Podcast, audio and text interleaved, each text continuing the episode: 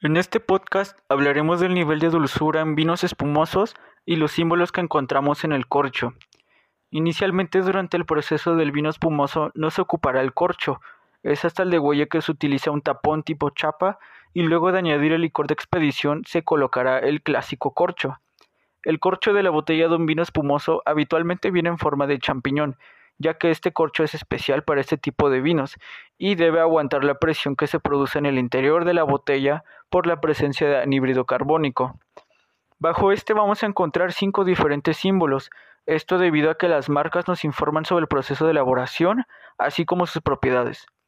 El símbolo de estrella nos indica que el vino ha sido elaborado por el método tradicional, el cual es cuando lleva una segunda fermentación en botella.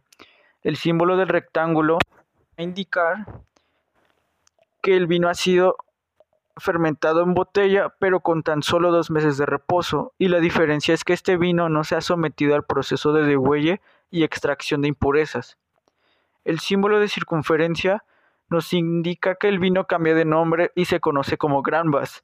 Este se caracteriza porque el proceso de fermentación tiene lugar en tanques, donde se embotella directamente. Y finalmente tenemos el símbolo del triángulo, este nos va a indicar que es un vino espumoso de menor calidad, en el cual no se utiliza el método tradicional, ya que a este se le añade artificialmente gas carbónico para producir las burbujas que encontramos en un espumoso. Dulzura del vino. La dulzura del vino no está compuesta solo por azúcares, propiamente dichos como la glucosa y la fructosa, procedentes de la uva, sino que otras sustancias como los alcoholes azucarados poseen un sabor que contribuyen a aumentar la dulzura del vino. Gracias a los azúcares residuales y a estas sustancias, se consigue que el vino tenga un carácter suave y ese gusto tan irresistible en la punta de la lengua, que es la dulzura. Aquí una escala de vinos espumantes clasificados por su nivel de dulzura. Brut Nature significa que la levadura comió prácticamente todo el azúcar y dejó solo de 0 a 3 grados por litro de azúcar residual en el vino. Extra Brut tiene de 0 a 6 grados por litro de azúcar residual. Brut con 0 a 12 gramos de azúcar por litro, este vino seco con un toque de dulzura es el vino espumante más popular.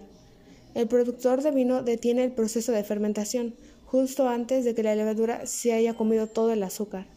Extra seco, con 12 a 17 gramos de azúcar por litro, este tipo de vino es descriptivo mayormente por el proseco. Tiene un aumento pequeño de dulzura.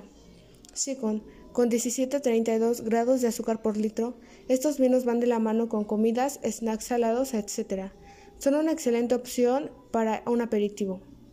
Demisec, con 35 a 50 gramos de azúcar por litro, son opciones más dulces, un buen vino para acompañar postres. Dux, más de 50 gramos de azúcar por litro para aquellos amantes y apasionados de lo dulce.